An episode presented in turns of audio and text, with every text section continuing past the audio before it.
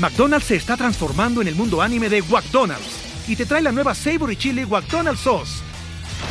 Los mejores sabores se unen en esta legendaria salsa para que tus 10-piece chicken wack papitas y Sprite se conviertan en un meal ultra poderoso.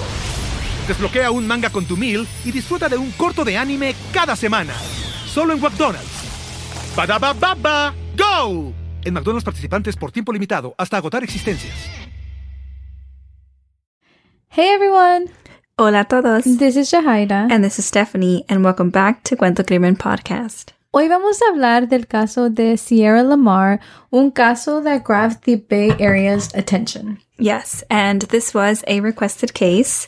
Um, y vamos a hablar sobre el caso en español porque es un caso famoso muy, y muy conocido. Entonces mucha gente ya ha escuchado la historia y so queremos contarla en español.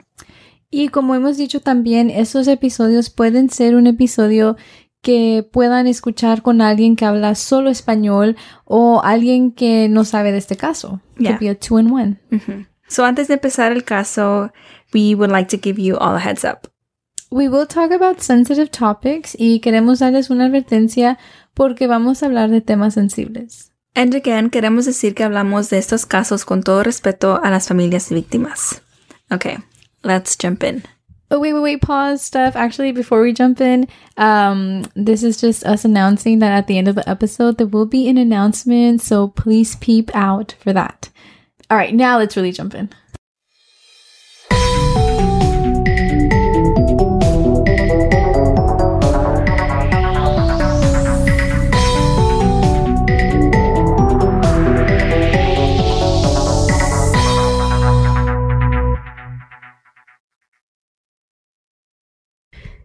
Sierra Lamar tenía 15 años y ella era muy sociable. Se le hacía muy fácil levantarle el día a sus amigas con chistes y su humor que tenía. Y um, ella creció en Fremont, California, que es muy cerca aquí de donde somos um, Steph y yo. Y sus padres se divorciaron, ¿no? Entonces su mamá encontró al rato una nueva pareja y se mudó a Morgan Hill en California. Ah, pero la separación de su papá Steve y su mamá Marlene fue difícil para Sierra y además tuvo que lidiar con, you know, mudarse a una nueva escuela y tratar de hacer nuevos amigos, nuevas clases. Um, so eso se le hizo muy difícil y mucho más también um, dejar a su vida atrás y a todas sus amigas atrás. Especialmente en esa edad. Y ella extrañaba, pues sí, como dijo Steph, a sus viejos amigos y también le gustaba mucho las redes sociales, como muchos niños en hoy en día.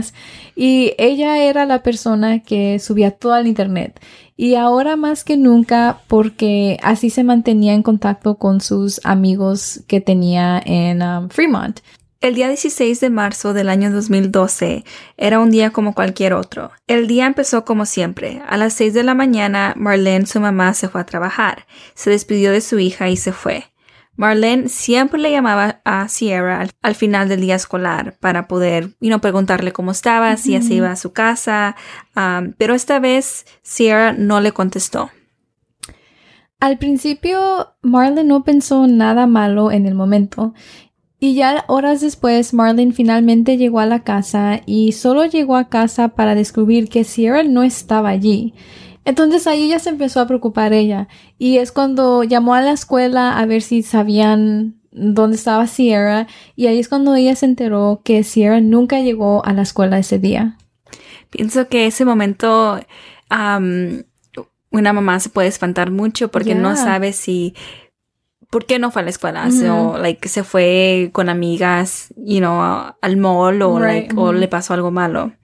Pero lo primero que hizo ella fue llamarle a su ex esposo Steve para preguntarle si Sierra estaba con él. Y Steve le dijo que no, que él no había escuchado nada de ella. Um, y así fue cuando Steve se fue a Morgan Hill porque ya los dos estaban preocupando. Ya, bueno, porque si piensas, ya llevan casi todo el día sin saber de ella, ¿verdad? Porque nunca iba a la escuela. Y no está contestando su teléfono. También llamaron a sus amigas para ver si sabían algo sobre ella. Como dijo Stephanie, a lo mejor se fueron al mall o un día de paseo, pero nadie sabía nada. Y ahí es cuando todos empezaron a entrar en pánico y es cuando llamaron a las autoridades. Pero las autoridades dijeron que tenían que esperar cierta cantidad de horas y eso es algo que siempre hemos escuchado en todos los casos y eso es falso. ahí es cuando la familia tiene que estar ahí insistiendo y insistiendo que empiecen una investigación porque son horas que pueden cambiar el curso del caso. pero cuando pasaron las horas, por fin las autoridades pudieron ver el caso como una adolescente desaparecida. Y cuando las entrevistaron, el caso como que empeoró porque las amigas dijeron que no estaba contenta esta Sierra y que ella quería volver a Fremont. Entonces es un poco más de preocupación porque ahí puede ser un motivo por qué ella se fue, si es que se fue. Sí, pueden pensar que se fue de la casa ella voluntariamente porque está enojada con su mamá, porque se tuvo que mudar de ciudades y dejar a su papá. esas entrevistas como que y no hicieron a los investigadores a lo mejor pensar que era un capricho. ajá, ves lo que te digo, tienes que esperar. Sí. Pero ahora vamos a pasar por los pasos de Sierra en la mañana de su desaparición. A las 7 de la mañana, Sierra se tomó una selfie, una foto y la publicó en sus redes sociales. A las 7:11 de la mañana, ella recibió un mensaje de texto de su amiga y quedaron de acuerdo de encontrarse antes de clase para intercambiar tareas y maquillaje. So ella tenía planes como que de llegar a la escuela, alguien que se va a ir así como de casa sin decirle a alguien, no, va a hacer planes. entonces las autoridades se dirigieron a la parada de autobús donde Sierra tomaba el bus para ver si había pistas o si había una cámara, pero no había cámaras en esa área como los negocios, las casas que están ahí, no, no, no había cámaras, pero sí encontraron cámaras dentro del autobús, entonces ahora tuvieron que ir al y no al centro donde tienen los, autobuses para poder agarrar los, imágenes o los videos del autobús. Y revisaron las imágenes cuando, you know, por fin se las dieron, se las entregaron a las autoridades y específicamente revisaron el horario de las 7.20 a las 7.25 porque a esa hora pasaba el autobús por la parada de Sierra pero cuando estuvieron mirando, no encontraron nada. No se miraba Sierra por ninguna de las cámaras. Entonces ahora la pregunta más grande es qué pasó entre las 7.11 de la mañana cuando ella subió su foto y entre las 7.25 que es la hora cuando el autobús se va de su parada. Es como si ella nunca llegó al autobús, es lo que están pensando, porque no había ninguna imagen de ella. Y lo siguiente fue que empezaron a buscar entonces delincuentes sexuales en la área. Cuando hicieron esto, Steve, el papá de Sierra, se acercó a la policía para confesarles algo porque él no quería que se enteren de esto ellos solos y que se enfoquen en él, porque él les dijo que, que él era un delincuente sexual porque él agredió sexualmente a una amiga de Sierra durante un, un día que se quedó a dormir ahí en la casa de, de Sierra.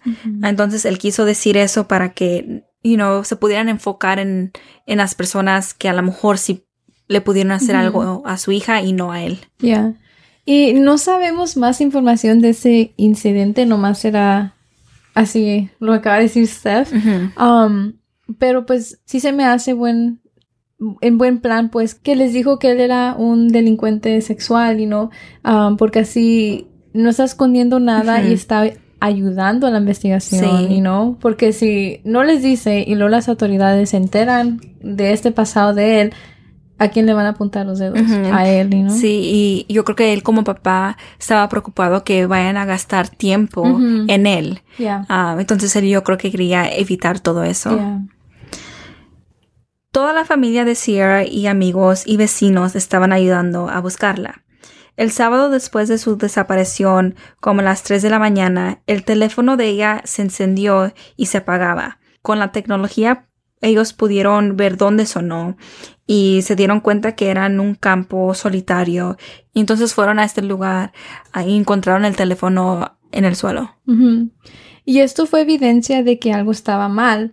No se fue de la casa voluntariamente. Esto fue claro para las autoridades que Sierra puede estar en peligro. Um, y las autoridades mandaron el teléfono al laboratorio para que pudieran revisar por pistas y averiguaron que el teléfono se prendió solo porque estaba lloviendo. Al principio las autoridades pensaban que alguien tenía Sierra y por eso tenían su teléfono y lo prendieron yo creo por nomás curiosidad ah, y lo apagaron luego luego. Ah, pero sí pudieron averiguar que nomás se prendió y se apagó por la lluvia. La lluvia, ya. El 18 de marzo del 2012 encontraron una bolsa de Sierra. Era una bolsa rosa de la marca Juicy y tenía una camiseta y pantalones y su inhalador. Creo que era la misma ropa que tenía puesta en la foto que ella subió a sus redes sociales o esto sí los preocupó mucho porque pues que tenía puesto. Sí, eso es un poco extraño de que encontraron todo el traje que ella traía puesto. Um, pero los investigadores no hicieron esta información pública hasta cuatro días después. Los grupos de búsqueda comenzaron a buscar en grandes embalses y estanques. Luego mandaron la ropa de Sierra que encontraron a evidencia para poder ver si había más um, pistas, you know, like um, ADN en la ropa. Y cuando llegaron los resultados, vieron que su ropa tenía semen y um, ese ADN lo pudieron poner en el sistema de COTES um, y ahí salió un nombre, el nombre Antolín García Torres, un muchacho de 21 años y crecido en Morgan Hill. Y el 28 de marzo hicieron el plan de no enfrentarlo. Decidieron mejor seguirlo y como vigilarlo porque creían que ella todavía estaba viva y que estaba en peligro, entonces tenían miedo que si lo enfrentaran, a lo mejor sí le podía hacer daño a Sierra mientras que la encontraban. Cuando estaban observándolo, descubrieron que él vivía con su novia y su hija en un parque de casas que nomás eran solo siete millas de la casa de Sierra. Yo creo que ahorita todo apunta a él, cómo salió él en el sistema y tan cerca de Sierra. Um, y también tenía otra hija que tuvo con una muchacha de menor de edad, pero no sabemos um, mucho de eso. En este caso había una pareja de operadores encubiertos y ellos se mudaron frente de Antolín so, para poder tener mejor vigilancia y ver lo que estaba haciendo todo el día por si se salía y ellos lo perseguían porque ellos creían que tenía que él tenía Sierra como en otro lugar. McDonald's se está transformando en el mundo anime de McDonald's y te trae la nueva Savory Chili McDonald's Sauce. Los mejores sabores se unen en esta legendaria salsa para que tus 10-piece chicken wack papitas y Sprite se conviertan en un meal ultra poderoso. Desbloquea un manga con tu meal y disfruta de un corto de anime cada semana. Solo en McDonald's. baba ¡Go! En McDonald's participantes por tiempo limitado hasta agotar existencias atrapada. entonces, al hacer eso, esta pareja de operadores encubiertos vieron que el parque donde él vivía tenía cámaras de video donde se podía ver cuáles carros entraban y salían y también las horas de estos movimientos. Los policías revisaron las imágenes para ver qué estaba haciendo Antolín esa mañana que Sierra desapareció, y más bien para ver a qué hora salió Antolín esa mañana. Y las autoridades vieron que esa mañana, alrededor de las 7, él salió. Y él nomás vive 10 minutos de su casa, ah, o más bien de la, de la parada del autobús de Sierra. Él salió como a las 7 de la mañana y le toma 10 minutos para llegar a la parada de, autobús y Sierra se tomó una foto a las 7.11 de la mañana y esa fue la última vez que sabemos algo de ella. Entonces creo que el horario está muy cerca porque ella se tomó la foto a las 7.11 de la mañana ah, en lo que sale de la casa, en lo que camina un poquito. Se puede hacer como a las 7.15 que ella pudo llegar a su parada. So, todo como concuerda. Yeah con el horario de Antolín también. Sí, porque él nomás estaba 10 minutos, entonces todavía cabe en, en ese periodo. Y entonces las autoridades se aseguraron con el empleado de Antolín para ver si él trabajó ese día, pero no estaba trabajando ni nada. Y las imágenes de la comunidad de la casa revelan que Anton Lynn regresó a las 11 de la mañana. Entonces ahora la pregunta es, ¿qué hizo entre las 7 de la mañana y las, 11 de la mañana? Obtenieron su ADN con algo que él tiró y fue comparada con la ADN que encontraron en la ropa de Sierra y confirmaron que sí era la misma ADN. Entonces lo estaban vigilando porque, como dijimos al principio, ellos tenían la esperanza que iba a conducir hacia ella, que Sierra todavía estaba viva. Pero no pasó nada. Él no fue a ningún lado. Él nomás estaba viviendo su vida, ahí es como siempre, y no estaba haciendo nada fuera de lo normal. Así que lo trajeron para una entrevista. Él les cuenta lo que pasó en su mañana el día de la desaparición de Sierra. Y él dijo que él condujo por la calle de la parada de autobús de ella. Entonces, esto confirma que él sí estaba allí en la área cuando Sierra estaba esperando el autobús. Y también le preguntaron si había alguna manera de, de que su ADN hubiera terminado en las pertenencias de Sierra. Y cuando le preguntan esto, él admite darse placer a sí mismo en su carro y después dice que él tiró las servilletas con las que se limpió por la ventana. Ya dijo esto como que lo hace muy seguido. pero lo que pensamos que es un poco raro es que, y no hay, hay muchos tipos de cómo alguien puede dejar su ADN en lugares, puede ser como un pelo. Un pelo. Saliva. Sí, hay muchos modos y él fue que dijo esto. So, y, la cosa es que lo que encontraron en la ropa de Sierra fue semen. Era muy específico que él dijo ese detalle porque era como si él supo que ese era el tipo de ADN que encontraron y las autoridades no le dijeron detalles. Ajá. entonces, Antolín luego dijo que alrededor de las 12 él fue al banco y se confirmó con un video de seguridad que sí fue al banco, pero la gran pregunta es, ¿qué hizo toda la mañana? Porque todavía le falta entre las 7 a las 12 que llegó al banco y no pudo dar explicaciones. Y también cuando vieron el video de seguridad del banco, vieron que la parte inferior de sus pantalones estaban muy oscuros comparado a la parte superior, casi como que si los pantalones estuvieran mojados. Mm. Pero tampoco dio explicaciones de por, qué, sus pantalones estaban así. Y un poquito más de información sobre Antolín salió a la luz. Cuando él tenía 17 años, él estaba trabajando en Safeway, y la Safeway es como un mercado aquí en el país de los Estados Unidos. Y en esta Safeway ya habían dos intentos de secuestros. Y también esto pasó en otra Safeway, pero él no trabajaba en esa. Y en uno de estos casos, la persona que intentó secuestrar a una muchacha usó una pistola paralizante y tenía una huella digital pero estaba como muy borrosa y, y no pudieron hacer nada en ese momento. Pero mm.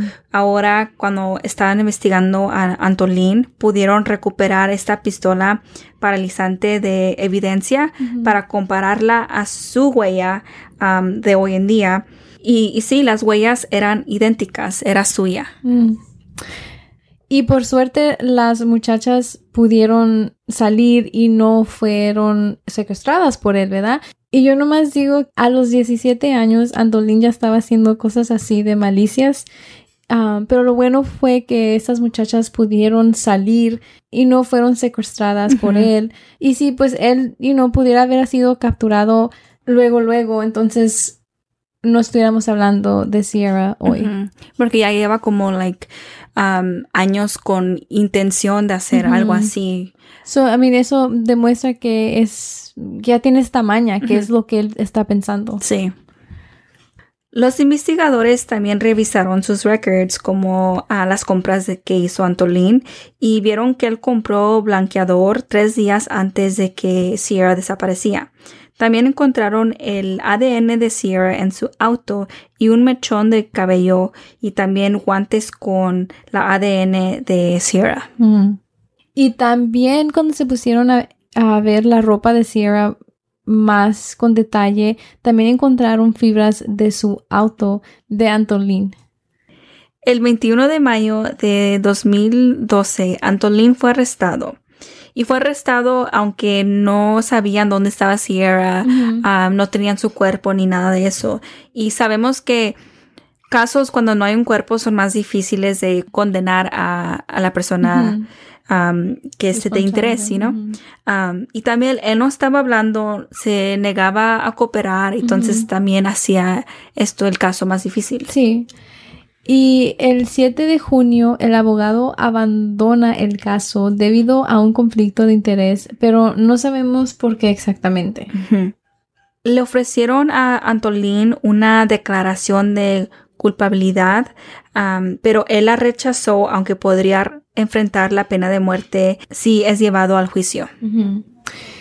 El juicio empezó el 30 de enero del 2017, cinco años después que desapareció um, Sierra. Y toda la información que acabamos de decir del día de Antolín y de todo lo que pasó nunca se supo saber hasta el año 2017, cuando fue que por fin lo llevaron al juicio. Entonces imagínate cinco años que la familia de Sierra no sabía nada de ella ni qué pudo posiblemente haber pasado. En el juicio, los abogados de Antolín quisieron convencer al juicio que Sierra se fue de casa y enseñaron evidencia, como una nota que ella escribió que dice, Odio mi vida. Si nadie ve esto, estaré en San Francisco el 16 de marzo el año 2021. Y también alegaron que la investigación no fue hecha bien. Dijeron que el cabello fue plantado en la cuerda donde la encontraron dentro del carro de Antolín, como habíamos dicho antes. También dijeron que la bolsa de Sierra, donde encontraron el ADN de Antolín, dijeron que como manejaron la investigación, dicen que el ADN está como contaminado. Y también cuando hablamos de las mujeres de Safeway, las tres mujeres no pudieron identificarlo en una fila. El juicio fue de 13 semanas, que sí es muy largo, y al fin, con las pruebas de ADN, declararon a Antolín culpable de homicidio en primer grado y tres secuestros en un intento de vía segura. Antolín fue condenado por vida sin posibilidad de libertad condicional. Hasta hoy nunca ha revelado dónde está el cuerpo de Sierra. Pienso que esto es muy cruel para la familia porque no, no, pueden y no poderse despedir como quisieran. Y también pues, aunque él fue condenado, no ha dicho que él lo hizo. Y entonces también no saber en qué forma perdiste a tu hija también debe de ser difícil. Sí. Como había dicho Jahaira, toda esa información salió en la corte, pero la estuvimos contando cómo los investigadores se fueron enterando de toda esa información. So, mucha de esa información no era pública hasta el juicio. Y sí, desafortunadamente, como dijimos, el cuerpo de Sierra nunca fue encontrado, nunca sabemos exactamente por todo lo que pasó. pero lo bueno es que la persona que parece ser responsable ya está haciendo el tiempo merecido. Gracias por escuchar el caso de hoy y ahora queremos hacer un anuncio.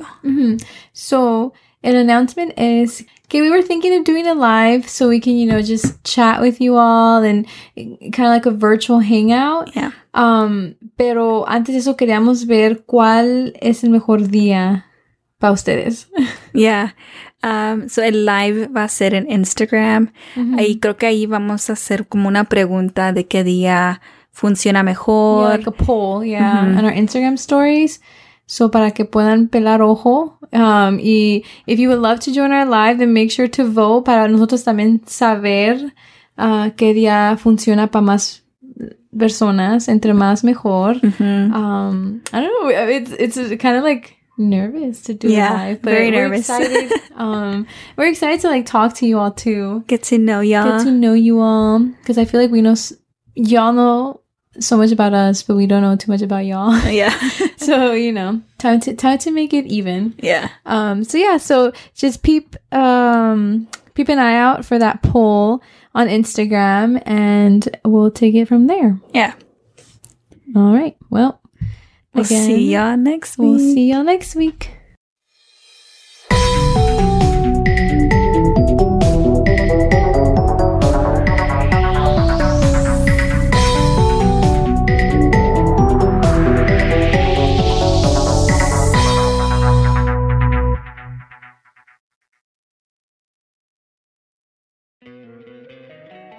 Don't you love an extra $100 in your pocket? Have a TurboTax expert file your taxes for you by March 31st to get $100 back instantly. Because no matter what moves you made last year, TurboTax makes them count. That means getting $100 back and 100% accurate taxes only from Intuit TurboTax. Must file by 331. Credit only applicable to federal filing fees with TurboTax full service. Offer can be modified or terminated at any time.